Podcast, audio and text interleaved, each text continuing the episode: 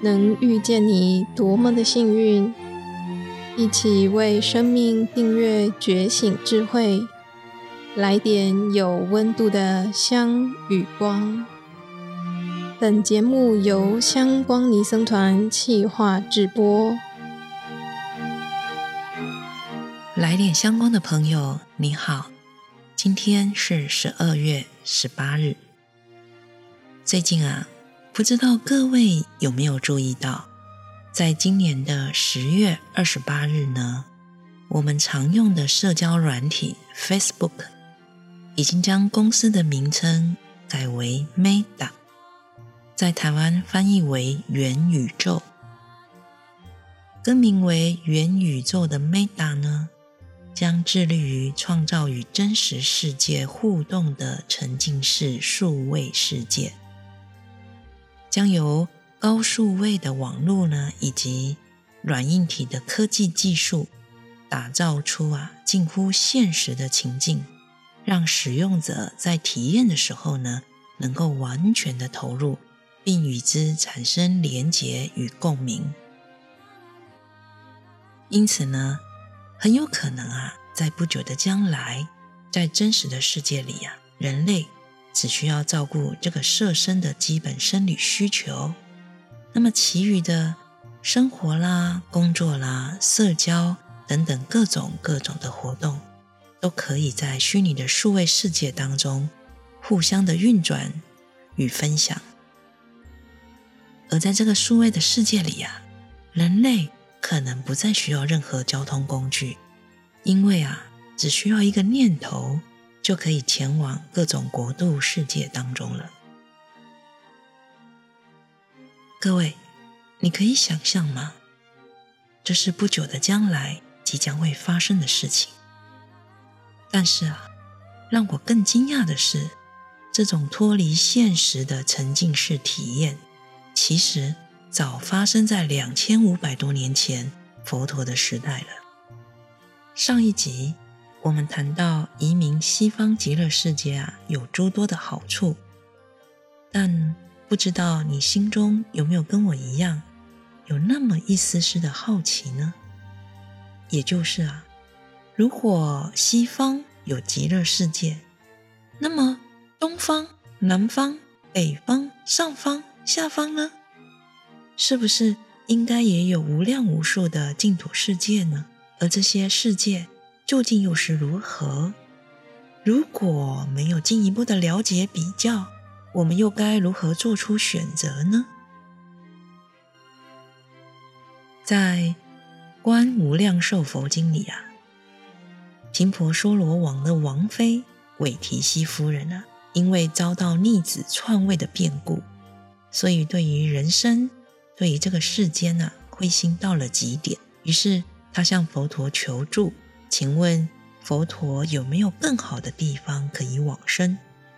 而佛陀是如何回应这个问题的呢？今天呢，就让我们一起来聆听智范法师为我们说这样一个发生在佛陀时代的真实故事。来点香光的朋友，你好，我是香光尼僧团智范法师。欢迎来到人生必修课——生死关头觉醒时刻。这个系列的内容总共有十集，今天是第五集。要跟你分享的主题是佛陀时代求生净土的公案。以前我念佛的时候，念着念着，心里偶尔就会想。真的有极乐世界吗？我们怎么知道有阿弥陀佛的极乐世界呢？后来啊，我看到《观无量寿经》中，佛陀向韦提希夫人介绍极乐世界，以及陆陆续续阅读很多祖师大德往生的感应记录，我的信心渐渐增长。至今，我对于极乐世界深信不疑。其实，念佛容易，信心难。信心从哪里来呢？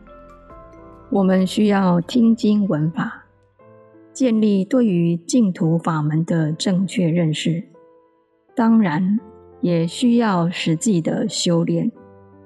从佛陀时代到现在两千五百多年以来，由于忆佛念佛往生的真实案例，从古至今一直都有。今天跟大家分享佛陀时代求往生的公案。佛陀时代有一位韦提希夫人，她是印度摩羯陀国频婆娑罗王的王妃。他们有一位太子，叫做阿舍世。因为坏朋友提婆达多的鼓动，阿舍氏王把父亲频婆娑罗王囚禁在深宫里面，不准任何人去探视，想要把自己的父亲活活的饿死。韦提希夫人每天偷偷的带着食物给频婆娑罗王。国王才得以不死。经过二十一天，阿舍世王知道这件事，非常生气，立刻拿起利剑，想要杀害母亲，但是被两位大臣劝谏阻止。于是阿舍世王把母亲关进王宫，不再让她出来。韦提希被幽禁之后。愁忧憔悴，他对着释迦牟尼佛所在的灵鹫山至诚顶礼。他说：“世尊啊，从前每当我烦忧时，你总是差遣阿难尊者来慰问我。如今我心愁忧，祈愿佛陀派遣目连尊者、阿难尊者来开导我。”解开我心中的愁忧。韦提希说完话后，泪流满面，遥向释迦牟尼佛顶礼。这个时候，世尊，世尊指的就是释迦牟尼佛。世尊在灵鹫山知道韦提希夫人的心念，就派遣目犍连以及阿难尊者。从空中而来，释迦牟尼佛从灵鹫山隐没消失，出现在王宫中。韦提希对着佛陀哭泣的说：“世尊啊，我前世到底造了什么罪业，生下了这个大逆不孝的儿子？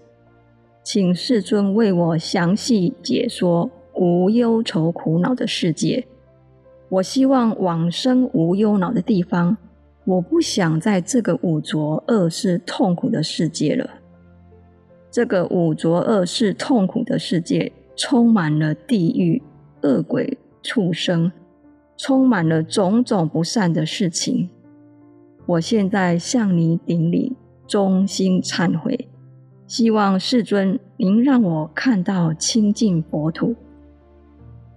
释迦牟尼佛以神通力加持韦提希夫人，让他看见了十方诸佛的清净微妙国土，每一个国土都非常清净庄严。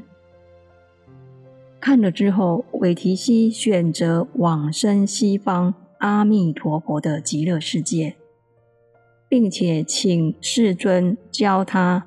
往生极乐世界的十六种修持法门，韦提希夫人和她的五百位侍女听了佛陀的教导，豁然开悟。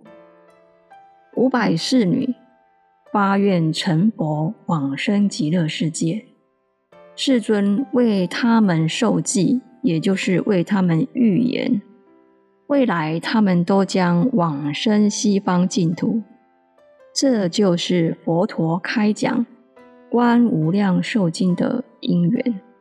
这个真实的故事增长了我往生极乐世界的信心。不知道有没有增加你的信心？往生西方净土这件事，佛陀时代就有了。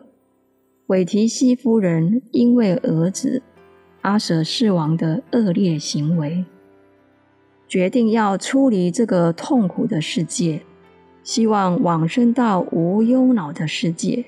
同样的，我们的这个世间虽然有快乐，快乐也是无常短暂的，而且苦多乐少，生老病死苦，人际关系的苦，求不得苦。世间的真相是，世间是苦，世间是无常、败坏、不安稳的。如果我们能够常常观察、思维世间是苦的真相，渐渐对于这个世间不再有贪念，就能够升起出离心，升起欢喜往生极乐世界的愿心。如果明天就是下一生，你想到哪里呢？就像旅行一样，我们必须先有明确的目标方向，才能做好相关的行前规划和准备。下一集跟你一起探讨：念佛心态对了，往生就有希望。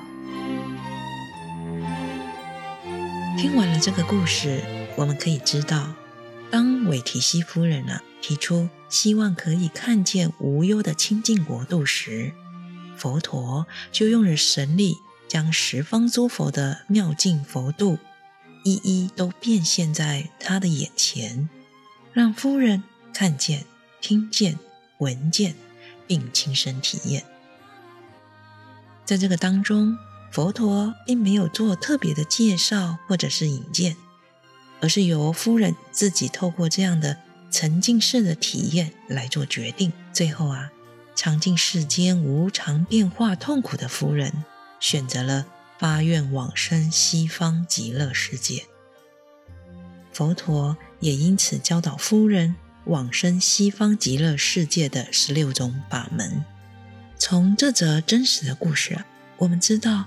原来，早在两千五百多年前，透过佛陀的神力，韦提希夫人就得以体验，而且比较十方诸佛的净土世界，最后啊，做出往生西方极乐世界的选择。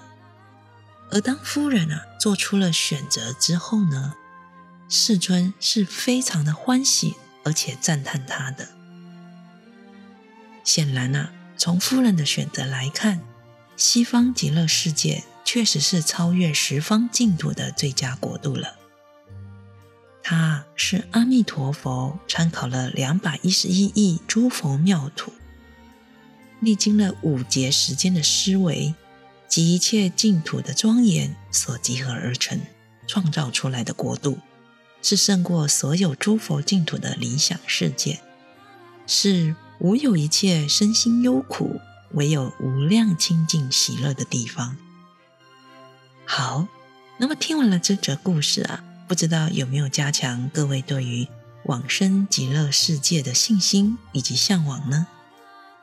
而既然啊，西方极乐世界是如此的殊胜妙乐，这一生阿弥陀佛究竟要怎么念，才能与极乐世界的阿弥陀佛相应呢？下一集呢，我们期待智范法师的分享。今天的内容就进行到这里。哎，先别走开哦，我们进一段广告。香光尼僧团呢，明年一百一十一年上半年度佛学研读班开始招生报名喽，邀请各位给自己一个星期两个小时的心灵进修。让自己的生活更有正能量。各分院的详细资料呢，我们放在下面资讯栏的连结，欢迎大家求揪亲朋好友来报名。最后呢，如果你喜欢这个频道，欢迎订阅与分享，并到 iTunes Apple Podcast 为节目打五颗星评分留言，和大家分享您的看法，让更多人看到来点香光。也欢迎您加入来点香光 FB 粉砖，按赞、订阅、留言，给法师和团队最直接的支持和鼓励。我是主持人建理法师，我们下周见。